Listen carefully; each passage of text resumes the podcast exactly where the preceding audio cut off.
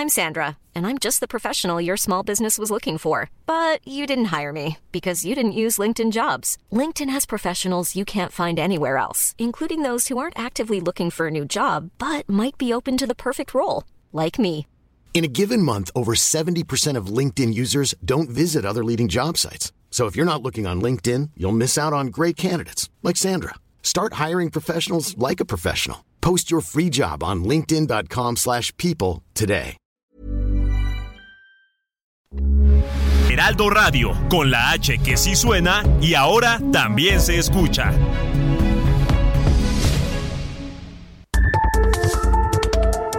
Las coordenadas de la información.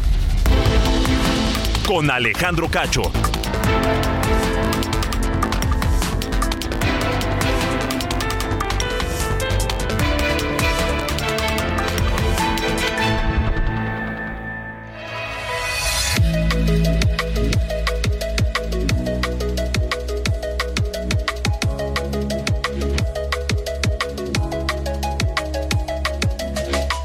Muy buenas noches, son las ocho en punto, tiempo del centro de la República Mexicana. Seguimos en Heraldo Radio transmitiendo para ustedes a todo el país a través de nuestra cadena nacional.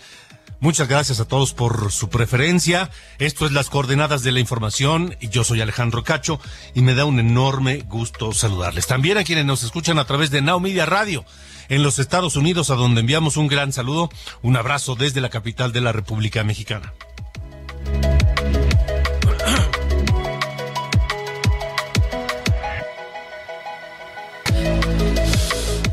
Bueno, esto a toda la gente que nos escucha, queremos comenzar con una gran felicitación a la ciudad de Tampico, Tamaulipas. Un abrazo fuerte a todos los tampiqueños porque eh, está cumpliendo 200 años el segundo centenario de la fundación de Tampico, la ciudad tamaulipeca, la capital del sur de Tamaulipas, colindante con Veracruz, donde hay gente extraordinaria, trabajadora, talentosa y se come extraordinariamente bien. Saludos a quienes nos escuchan a través del 92.5 del FM, allá en Tampico, Tamaulipas, a 200 años de su fundación.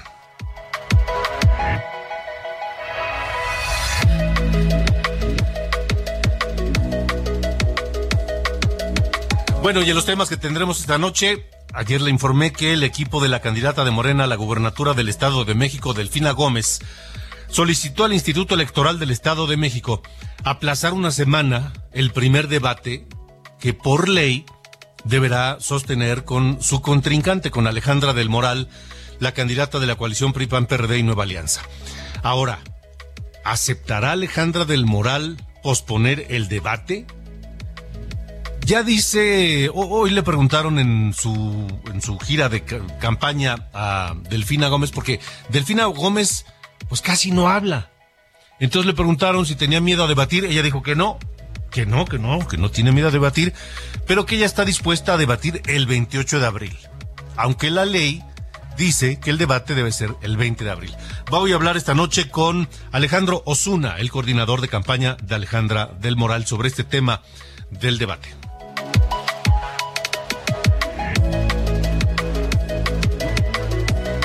Y una decisión muy importante que ya se venía cocinando y se esperaba, por supuesto, la Corte Interamericana de Derechos Humanos ordenó a México hacer modificaciones constitucionales sobre la prisión preventiva oficiosa. Considera contraria esta, esta, esta medida, contraria a los derechos fundamentales y declara al Estado mexicano como responsable por violar la libertad personal y la presunción de inocencia de Daniel García Rodríguez y Reyes Alpizar Ortiz. Estos dos hombres que estuvieron 17 años. Imagínese usted lo que es estar en prisión 17 años acusados de homicidio y nunca se los probaron. Sobre este tema hablaré con Luis Eliud Tapia Olivares, abogado especializado en derechos humanos, secretario del panel independiente para evaluar candidaturas a los órganos del Sistema Interamericano de Derechos Humanos de la Universidad de Washington.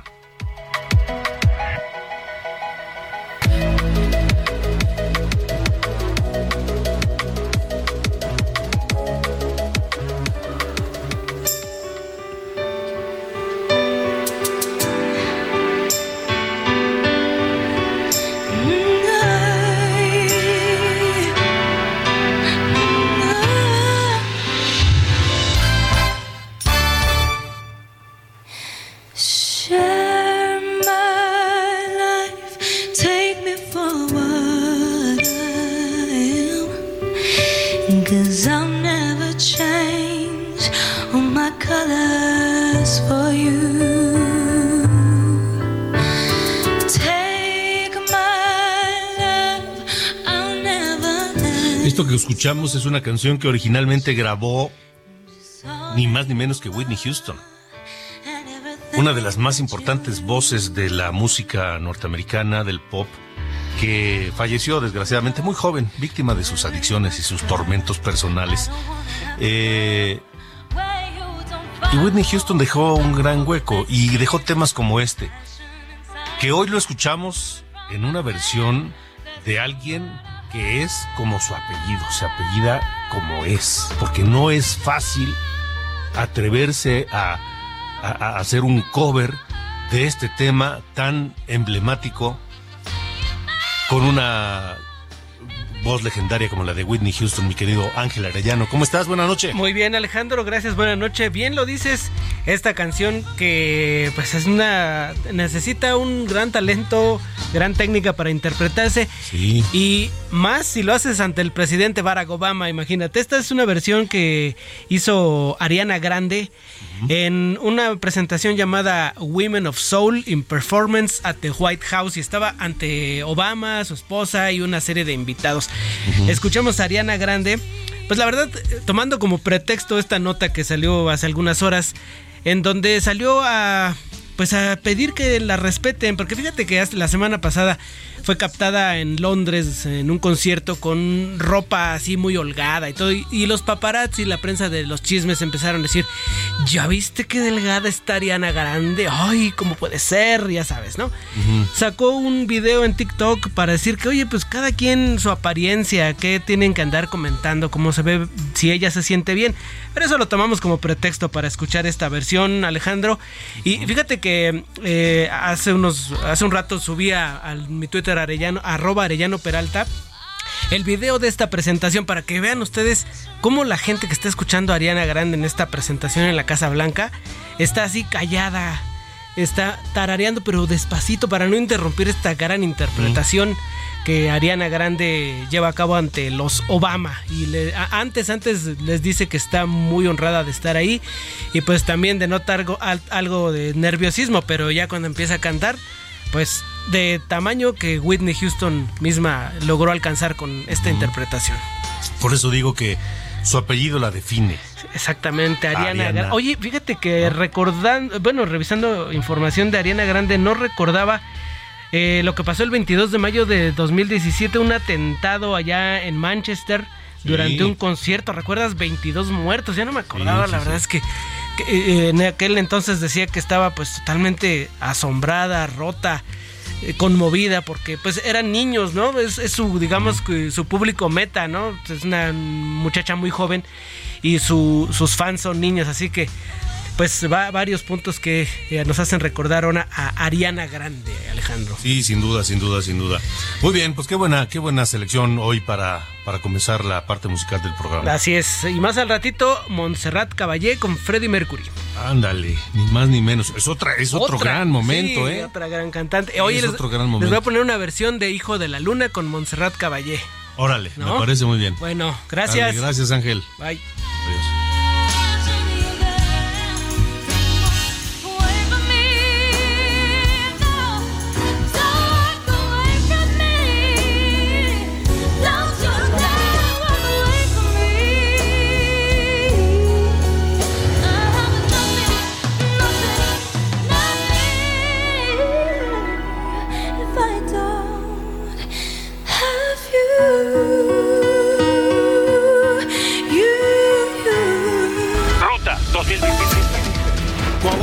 Y el Estado de México están hoy, están hoy en la ruta 2023. 2023.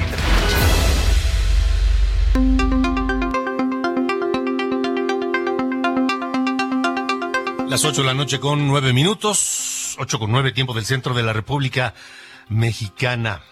Em, en un momento más vamos a hablar con Alejandro Osuna, el coordinador de campaña de Alejandra del Moral. Va a aceptar Alejandra del Moral retrasar una semana el primer debate que sostendrá con Delfina Gómez en la búsqueda por la gubernatura del Estado de México. La elección es el 4 de junio. No, no sé. A ver, a ver si Diana me puedes investigar cuándo es la fecha del segundo debate en el Estado de México, porque la lógica me dice que si posponen el primer debate, lo más lógico es que pospongan también el segundo debate. Y posponer el segundo debate, recorrerlo, porque se recorrió el primero, tal vez lo saque de los, del calendario legal para llevarlo a cabo, para hacer campaña, y entonces, pues ya no sabemos. No, eh, tal vez sea una estrategia para evitar dos debates y solamente acudir a uno. No lo sé, pero ya está con nosotros Alejandro Osuna, el coordinador de campaña de Alejandra del Moral. Eh, la, pregunta es, Alejandro, gracias y buena noche primero. Alejandro, muy buenas noches, gracias a ti y a tu público que nos escucha, otra vez por darme la oportunidad de estar en los hogares de mucha gente. Gracias. Eh, eh, a ver, el, el segundo debate está programado para el 18 de mayo. El primero es, el 20 de abril y la, candidata de Morena quiere que se posponga una semana. Eh, ¿Ustedes van a aceptar esto? Mira, Alejandro, te quiero poner en contexto.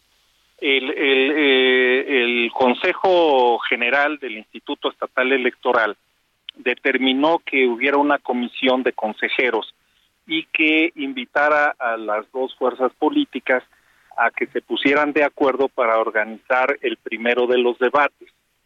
Eh, se reunieron, eh, definieron las dos fechas, una el 20 de abril, el próximo de mañana en 8, y la otra el 18 de mayo. Estuvieron de acuerdo, eh, se iban a definir los temas, se iban a, a, a sacar por acuerdo de todos, de 14 temas, solamente llegar a cuatro, y eh, estas fechas fueron firmadas por los representantes de las dos fuerzas políticas y se quedó el 20 de abril. Eh, posteriormente supimos ayer en la mañana que ingresan un oficio solicitando a dicha comisión de que se pospusiera el debate. Nosotros eh, pensamos que no debe de hacer esto porque, pues, en primer lugar es una falta de respeto a la autoridad electoral y, y lo y, más allá de eso pues es una falta de respeto a la ciudadanía que una vez firmados y, acordados por las dos fuerzas políticas eh, con el argumento de que las agendas están muy complicadas pues evidentemente las agendas de las candidatas se sabía que estaban complicadas pero para eso fue la reunión en donde se determinó pues con gran claridad y se convocó a que las dos eh, partes se pusieran de acuerdo en las fechas, cosa que se llegó a, determinar claramente que el 20 de abril y el 18 de mayo se llevaran a cabo estas esta esta convocatoria y estos debates a las 8 de la noche. Nosotros vamos a presentar, Alejandra se va a presentar y,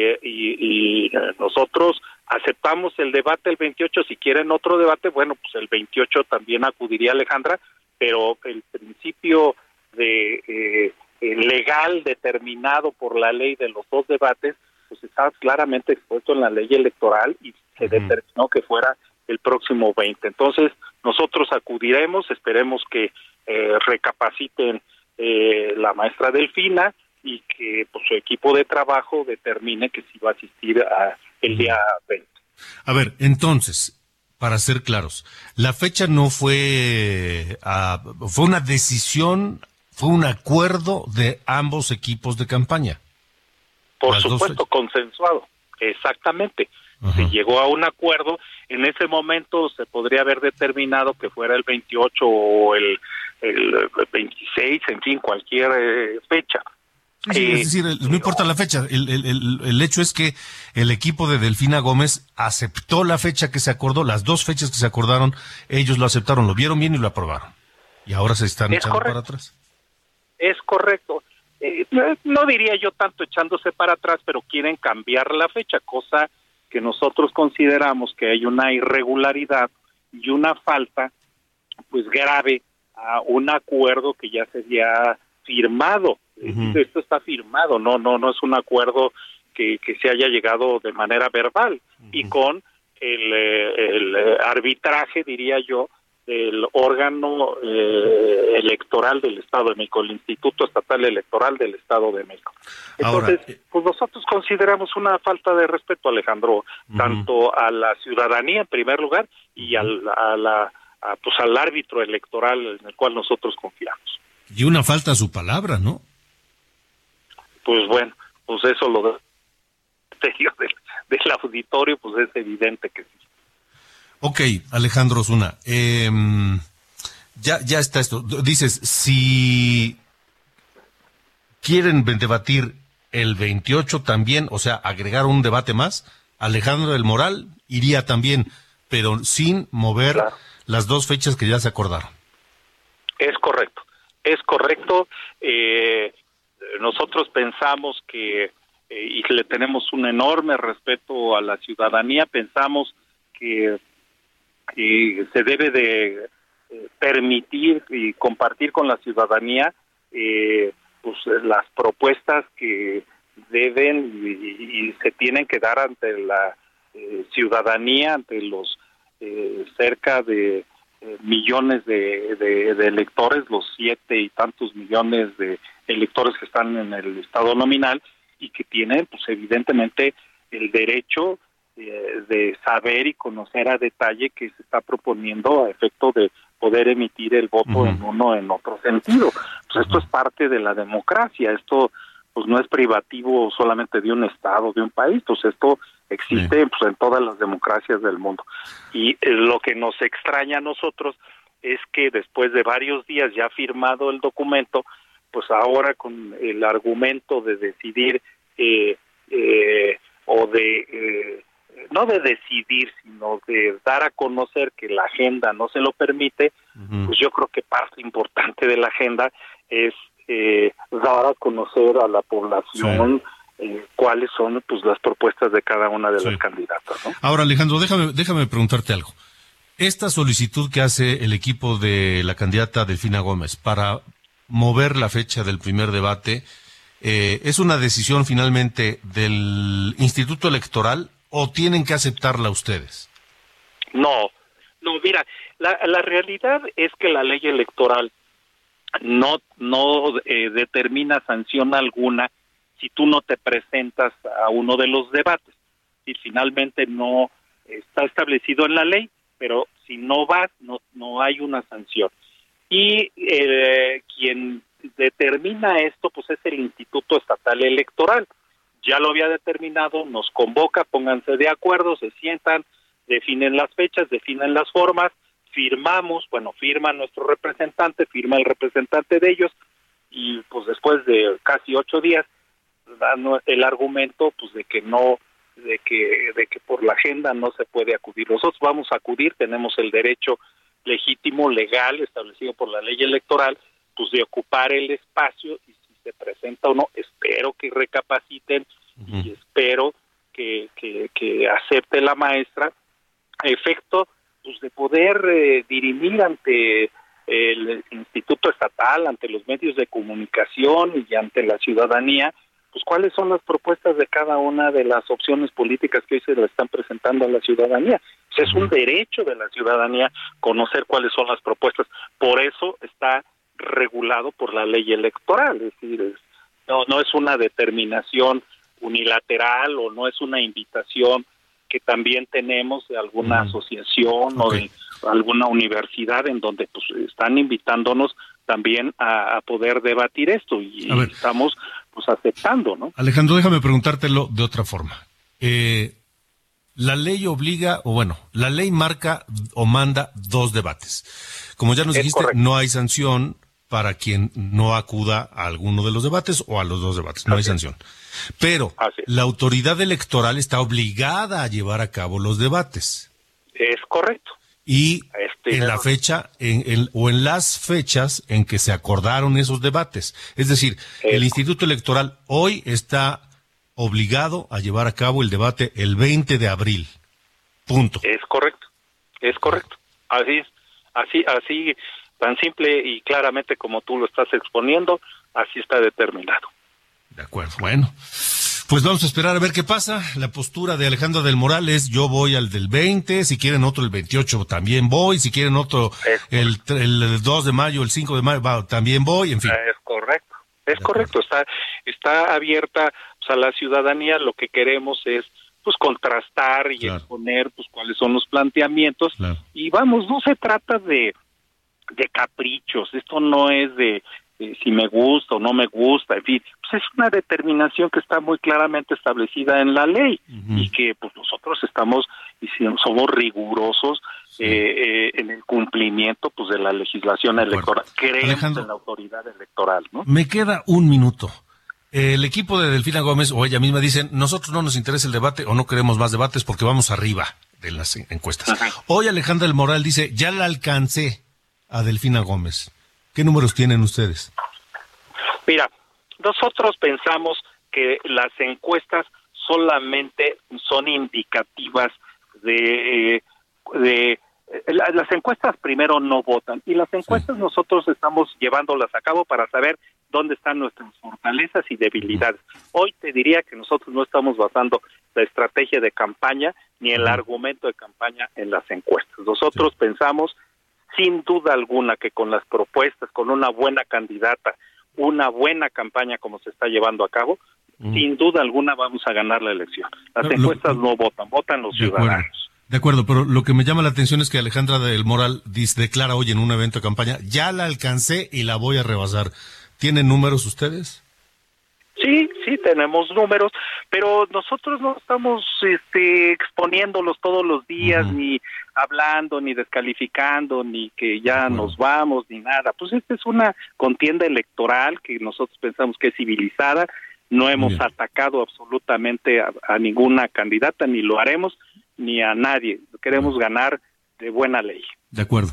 Alejandro Zuna, gracias por haber estado con nosotros. Al contrario, Alejandro, y estoy a tus órdenes cuando ustedes lo determinen. Gracias. Buenas noches. Alejandro Zuna, el coordinador de campaña de Alejandra del Moral. Buscamos a Horacio Duarte, el coordinador de campaña de Delfina Gómez. Y simplemente, pues no quisieron estar esta noche en este espacio. Vamos contigo a Coahuila, Minerva Martínez. Ah, bueno, después de la pausa vamos con Minerva Martínez, eh, que tiene ella el reporte de lo ocurrido en Coahuila en torno de las eh, candidaturas, lo que propone Manuel Jiménez, lo que propone em, Armando Guadiana, eh, lo que propone Ricardo Mejía Verdeja, porque también allá hay que recordar, habrá elección el próximo 4 de junio para el gobernador de Coahuila. Vamos a ir a la pausa pero como nos dijo Ángel Arellano hace un momento, este, este es otro momento, de esos momentos icónicos, inolvidables de la música, no importa la, el año, la época o el ritmo del que estemos hablando. El escenario fue Barcelona, ni más ni menos, y por un lado, la gran voz de Montserrat Caballé, esta soprano maravillosa, con otra voz extraordinaria y única, también irrepetible, Freddie Mercury. Yo lo recordamos porque Monserrat Caballé nació precisamente en Barcelona, allá en España, 12 de abril de 1933. Murió en el 2018 a los 85 años y es una considerada una de las grandes voces de de los de una de las grandes voces sopranos del siglo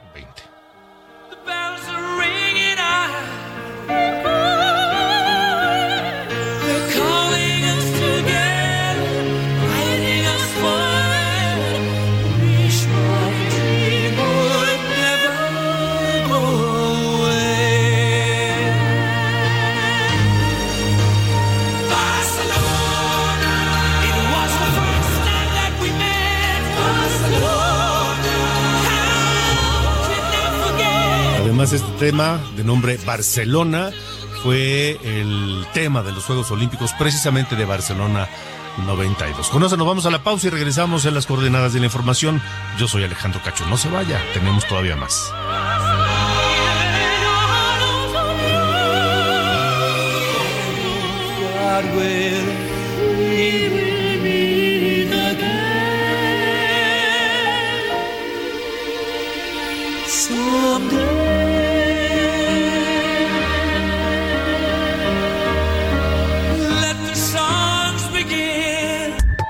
Alejandro Cacho en todas las redes. Encuéntralo como Cacho Periodista.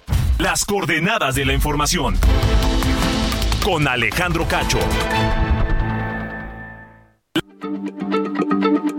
Heraldo Radio, la H se lee, se comparte, se ve y ahora también se escucha.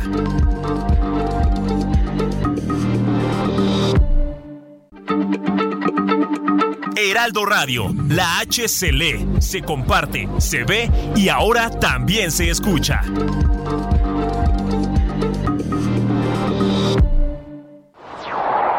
Las coordenadas de la información. Con Alejandro Cacho.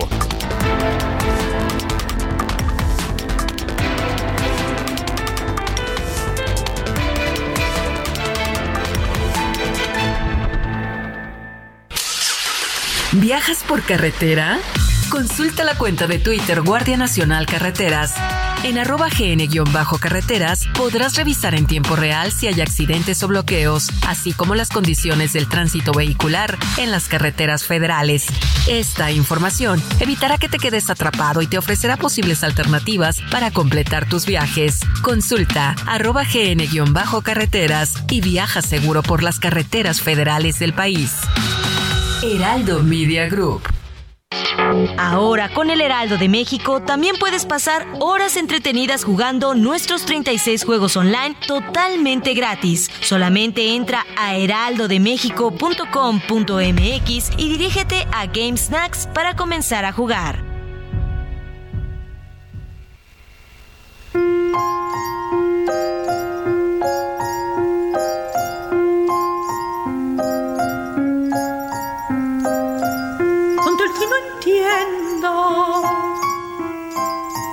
Cuenta una leyenda que un hembra conjuró a la luna hasta el amanecer. Llorando pedía al llegar el día desposar un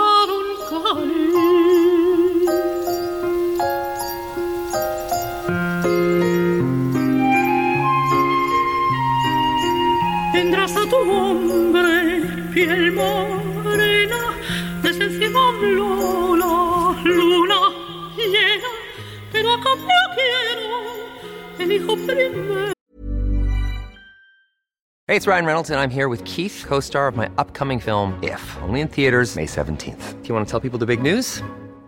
All right, I'll do it. Sign up now and you'll get unlimited for $15 a month in six months of Paramount Plus Essential Plan on us. Mintmobile.com slash switch. Upfront payment of $45 equivalent to $15 per month. Unlimited over 40 gigabytes per month. Face lower speeds. Videos at 480p. Active Mint customers by 531.24 get six months of Paramount Plus Essential Plan. Auto renews after six months. Offer ends May 31st, 2024. Separate Paramount Plus registration required. Terms and conditions apply if rated PG.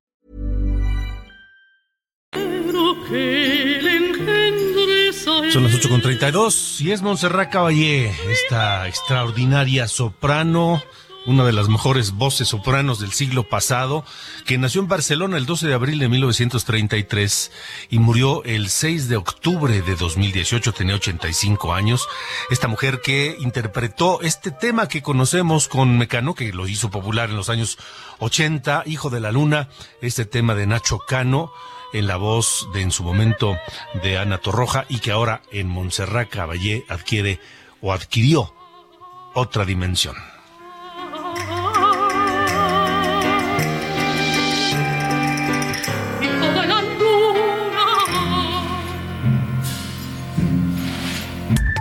Alejandro Cacho en todas las redes. Encuéntralo como Cacho Periodista.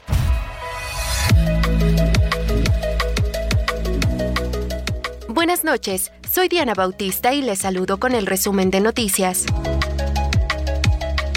En comisiones de la Cámara de Diputados se sigue sin llegar a un acuerdo para aprobar o desechar la iniciativa de reforma que busca limitar las facultades del Tribunal Electoral y con la que los partidos buscan tomar decisiones sin que el tribunal pueda intervenir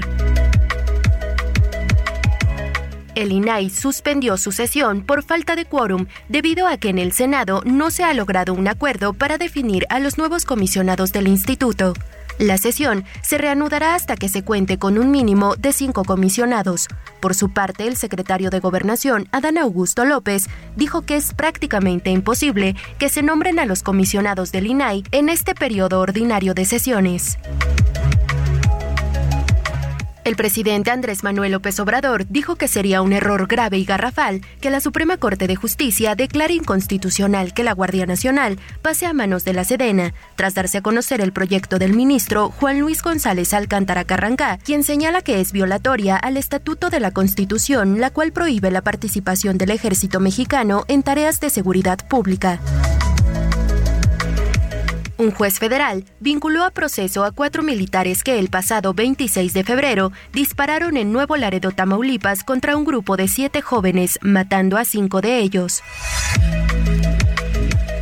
Esta tarde llegaron a Washington los integrantes del Gabinete de Seguridad del Gobierno Federal, encabezados por el canciller Marcelo Ebrard, para participar mañana en una reunión trilateral de seguridad entre México, Estados Unidos y Canadá, donde se abordará el combate al tráfico de fentanilo y de armas. La Feria Internacional del Libro de Guadalajara no nombrará a un nuevo presidente al menos hasta el 2025 en memoria de Raúl Padilla, el último presidente quien murió el pasado 2 de abril. Finalmente, el Pleno del Senado aprobó por unanimidad otorgar la Medalla de Honor Belisario Domínguez 2022 a Elena Poniatowska por su trayectoria como escritora, periodista y activista. Esta fue la información de hoy miércoles. Muy buenas noches. Las coordenadas de la información. Con Alejandro Cacho. Alejandro Cacho en todas las redes. Encuéntralo como Cacho Periodista. Continuamos, son las 8.35. Vamos ahora sí a Coahuila con Minerva Martínez, que tiene Minerva el reporte de las actividades de los candidatos de quienes aspiran a ser gobernador de Coahuila. Minerva. Ruta 2023 en Coahuila por Heraldo Radio. Durante gira de trabajo por la ciudad de Torreón, el candidato de la Alianza Ciudadana por la Seguridad, Manolo Jiménez Salinas, presentó propuestas puntuales para la comarca lagunera ante empresarios, comerciantes y sociedad civil, en donde destacó el tema de la seguridad, la salud popular y el desarrollo económico. Jiménez Salinas hizo un recorrido por la central de abastos de Torreón, en donde dio a conocer que durante su gobierno gobiernos impulsarán los apoyos e incentivos para las micro, pequeñas, medianas y grandes empresas a través del eje Coahuila Global. El candidato a gobernador del Partido del Trabajo, Ricardo Mejía Verdeja, cerró su primer día de campaña en frontera con una verbena popular en la que destacó la necesidad de un cambio y justicia por el abandono del municipio. Mejía exhortó a la gente a respaldar a los diferentes candidatos del PT en los diferentes distritos para consolidar el cambio. Además, prometió implementar un programa de reactivación económica en la región centro y combatir la corrupción del Moreirato incluyendo acciones penales contra los exgobernadores. También expresó su solidaridad con los trabajadores de Altos Hornos de México y los ferrocarrileros, entre otros. Lenín Pérez, el candidato de la coalición UDC Partido Verde a la gobernatura, llevó a cabo su campaña en cruceros de la ciudad y el icónico Mercado Alianza, acompañado por Sandra Guadalupe Sierra Limones y José Ignacio Corona Rodríguez, candidatos a la diputación local por los distritos electorales 8 y 10 respectivamente. Destacó la entrega de trípticos sobre la propuesta de alternancia democrática en Coahuila, la invitación a los ciudadanos a involucrarse y la recepción de inquietudes. Heraldo Radio, Laguna.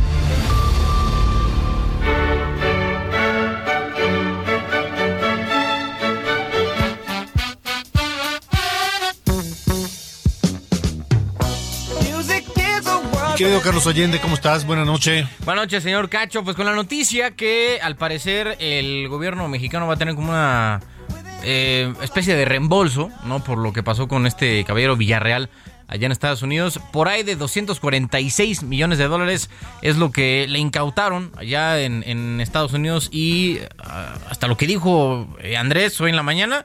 Ya le notificaron oficialmente a la Fiscalía, el Departamento de Justicia ya le notificó a la, eh, Fiscalía de acá, ¿no? a la Fiscalía General de la República, que eh, van a ser como ese, eso es lo que tiene, ¿no? Como para, para regresar. Todavía queda un poco, queda poco claro qué va a pasar con esa lana, porque, eh, digo, no es como que se va a hacer así, bueno, pues tomen, hacemos la transferencia y se acabó. Em, infiero, como suele pasar en este, en este país, que ya hay una especie de ley, que la, verdad no me he puesto a revisar, pero debe de haber alguna especie de mecanismo para eh, asignar ya ese dinero que va a llegar de un gobierno extranjero. El presidente dice que quiere hacerlo parte de ello para, para una campaña contra las adicciones, lo cual me parece fenomenal. Em, pero me imagino que también ya se estará haciendo ideas, ya le estarán brillando los ojitos con todo lo que le, ellos mismos le calculan de eh, fortuna Genaro García Luna, igual en Estados Unidos.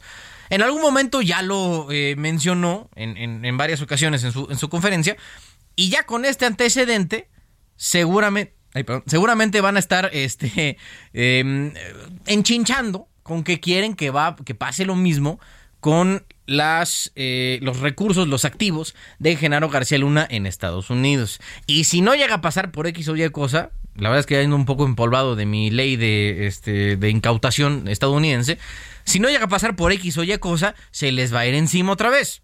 Porque en, su cabeza ya pasó, ¿no? Ya pasó que les, les mandaron lo de un, entre comillas, criminal menor, ¿no? De este señor Villarreal, que era tesorero durante con el gobierno de Humberto Moreira allá en Coahuila. Este, hermano, por cierto, de quien es coordinador hoy del PRI en, la Cámara de Diputados. Em, entonces, él va a decir, bueno, pues si me lo dieron con este carnal que era un criminal relativamente pequeño, me lo tienen que dar con alguien que es mucho más eh, relevante, ¿no? Como Genaro García Luna. Al final pueden que sean cosas distintas, pero no me queda la menor duda de que Andrés Manuel López Obrador, presidente de esta República Mexicana, se ha de estar frotando las manitas con que le caigan esos millones que le calculan de fortuna a Estados Unidos, en Estados Unidos, y eh, que en una de esas le toca a su gobierno probar las mieles de ese eh, especie de reembolso multimillonario. Bueno, yo hasta no ver, no creer. Ah, no, yo también, ¿no? Seguro, pero él ya sabes que luego se hace ideas, este... Sí, por eso digo, por eso digo, por eso digo, porque también allá a los güeros les encanta la lana, entonces... Ota, que si no... en una de esas hacen micha y micha, ¿no? Como para quedar así... Pues igual, este, igual. 70-30, cualquier cosa para Andrés es buena, ¿no? Vamos a ver. Lo va a pintar como una ganancia que ahí te encargo, pero bueno. Hasta, no ver, no creer. Sin duda. A ver, y si pasa, ¿no? Porque ya falta ver como el proceso y todo, pero bueno, ya veremos, mi estimado. Dale. Fuerte abrazo. Gracias, adiós. Las coordenadas de la información. Con Alejandro Cacho.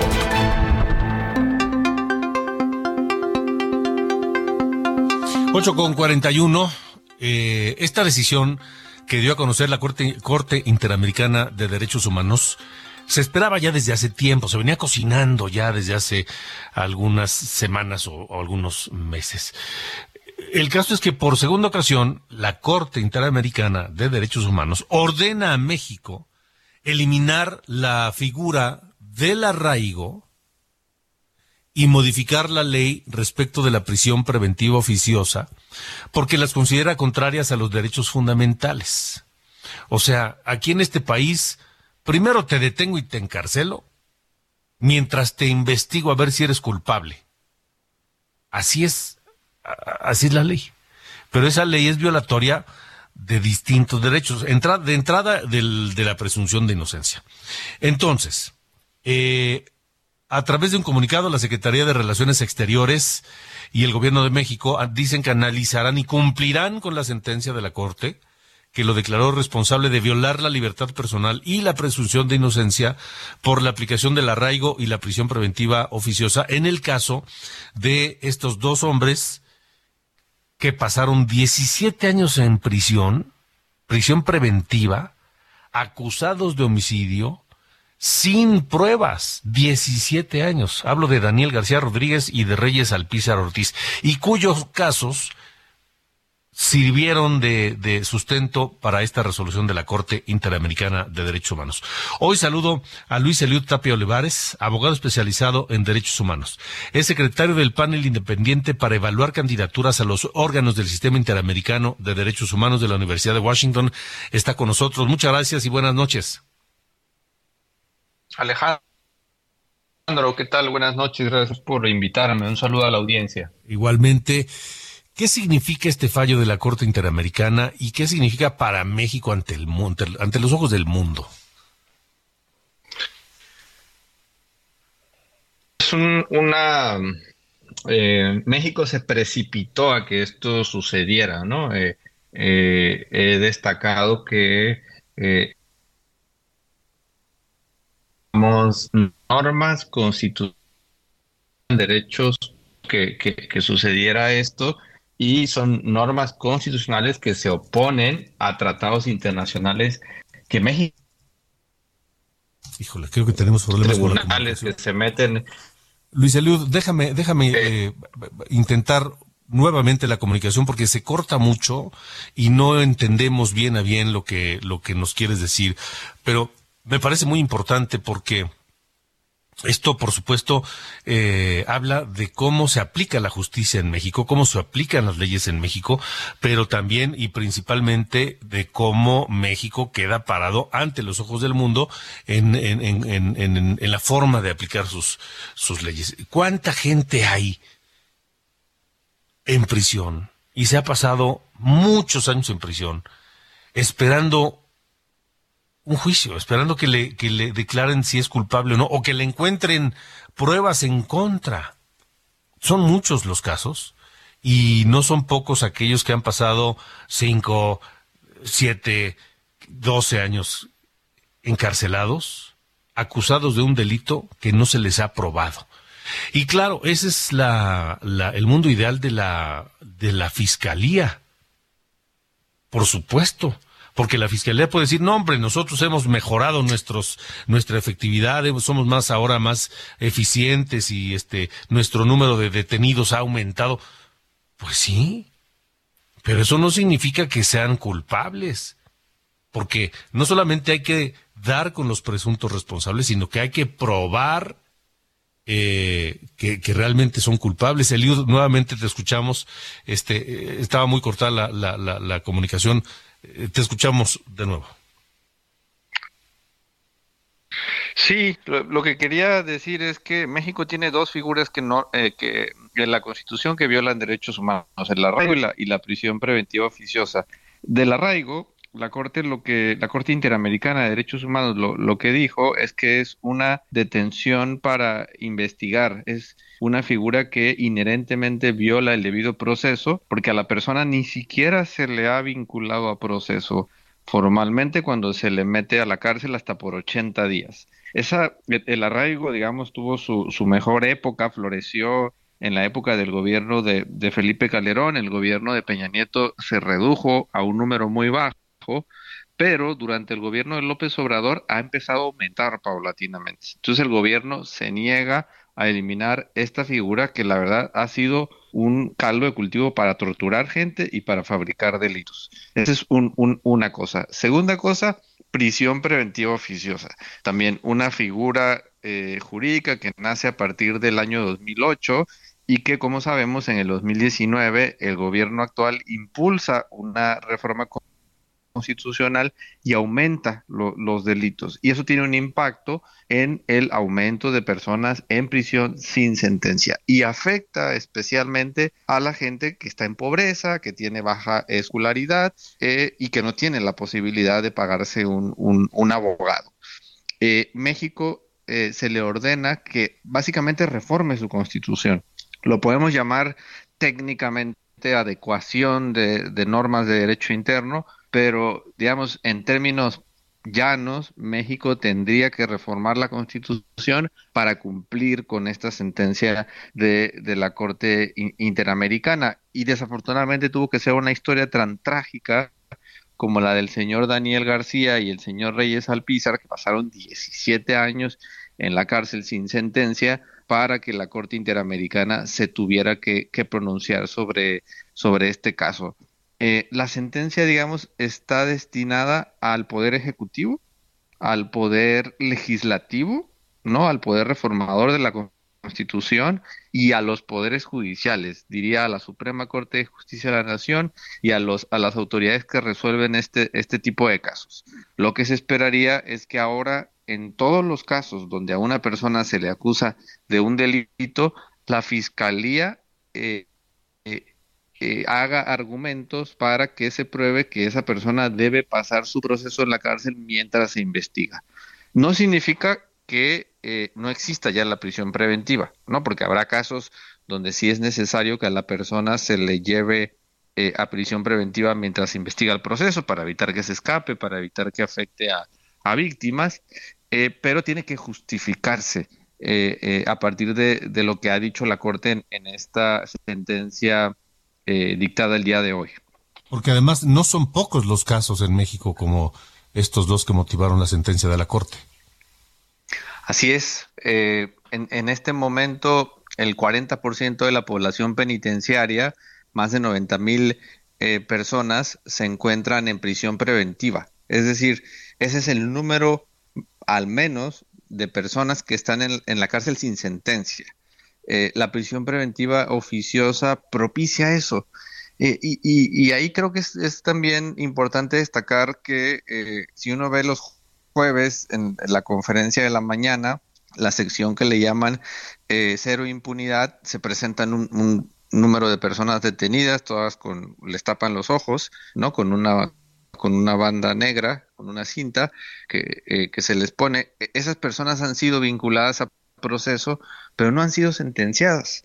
Y se les exhibe como si de esa manera se estuvieran resolviendo los problemas de seguridad en el país. Por eso a México le, interesa defender la figura de la prisión preventiva oficiosa, porque hace pensar que se está eh, obteniendo justicia y que se está ofreciendo justicia a la población, cuando en realidad solamente se detienen a personas y no hay certeza de que hayan, hayan cometido los, los delitos.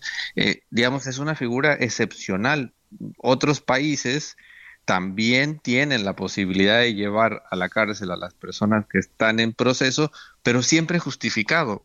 Y ese es el problema de México, ¿no? El problema es que no se justifica y, y yo diría que lo peor es que además eh, acaba de presentarse y aprobarse en la Cámara de Diputados una nueva reforma que quiere meter otro delito a la lista de delitos con prisión preventiva oficiosa. No, el gobierno mexicano en lugar de cumplir lo que la Corte Interamericana dice, camina en el sentido contrario y eso, eso es muy, muy preocupante de, decir. De acuerdo.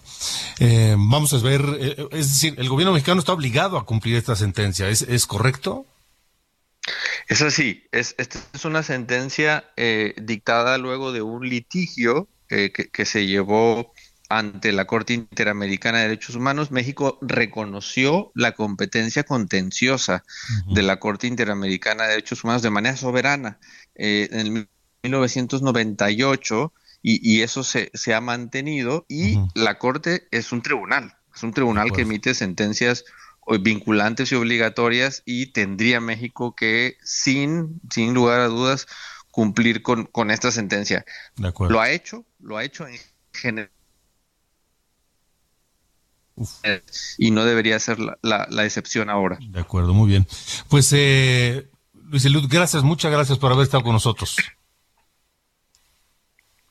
Al contrario, muchas gracias por invitarme. Por acá ando, ando pendiente. Seguro que sí, gracias. Luis Eliud Tapio Olivares, abogado especializado en derechos humanos, secretario del panel independiente para evaluar candidaturas a los órganos del Sistema Interamericano de Derechos Humanos de la Universidad de Washington. Me voy rápidamente con un par de comentarios sobre eh, este, este diferendo en cuanto al debate, el primer debate de eh, las candidatas para gobernadora del Estado de México. Me escribe, eh, me escribe Norma Lorena, y Norma Lorena dice, pésima respuesta de Alejandro, el coordinador de campaña de Alejandra tienen que ser contundentes. Te tendría que haber contestado un 7% abajo o un 7% arriba con números. Con esa tibieza no van a llegar a nada, dice Norma Lorena. También eh, me escriben, pues alguien aquí que no dice su nombre, pero dice qué vergüenza de la maestra Delfina Gómez. Pero recuerden que el actual presidente fue humillado por el licenciado Fernández de Ceballos. Lo destrozó. Hoy el presidente no quiere que la maestra Delfina Gómez se se, bata, se debata, em, que puede responder como este pues, dice aquí robó a los maestros, apoyó la campaña del actual presidente, este no sabe hablar, en fin, es el doctor Jerónimo que escribe esta, esta noche aquí en las coordenadas de la información. Nos vamos. Hijo, este tema. Hoy cumple 45 años Guy Berryman, que es el bajista de la banda Coldplay. Con esta colaboración especial de Coldplay con el tema de Clocks de 2002, eh, que fue un, un, pues un, sampler de la segunda, del segundo álbum de estudio de Coldplay llamado Rush of Blood to the Head. Así que, bueno, escuchamos a Coldplay y Clocks, que hay una versión con Buenavista Social Club de esta canción extraordinaria. Con eso nos vamos. Gracias, pásela bien. Hasta mañana.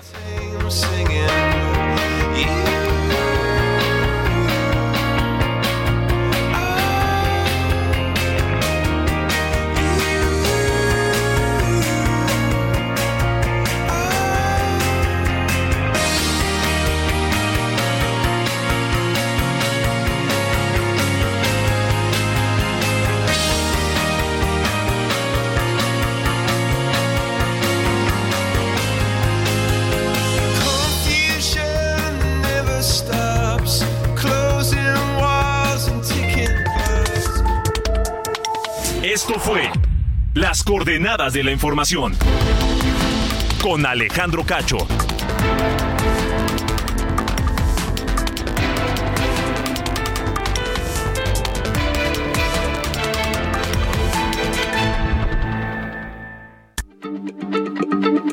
Heraldo Radio, la H se lee, se comparte, se ve y ahora también se escucha.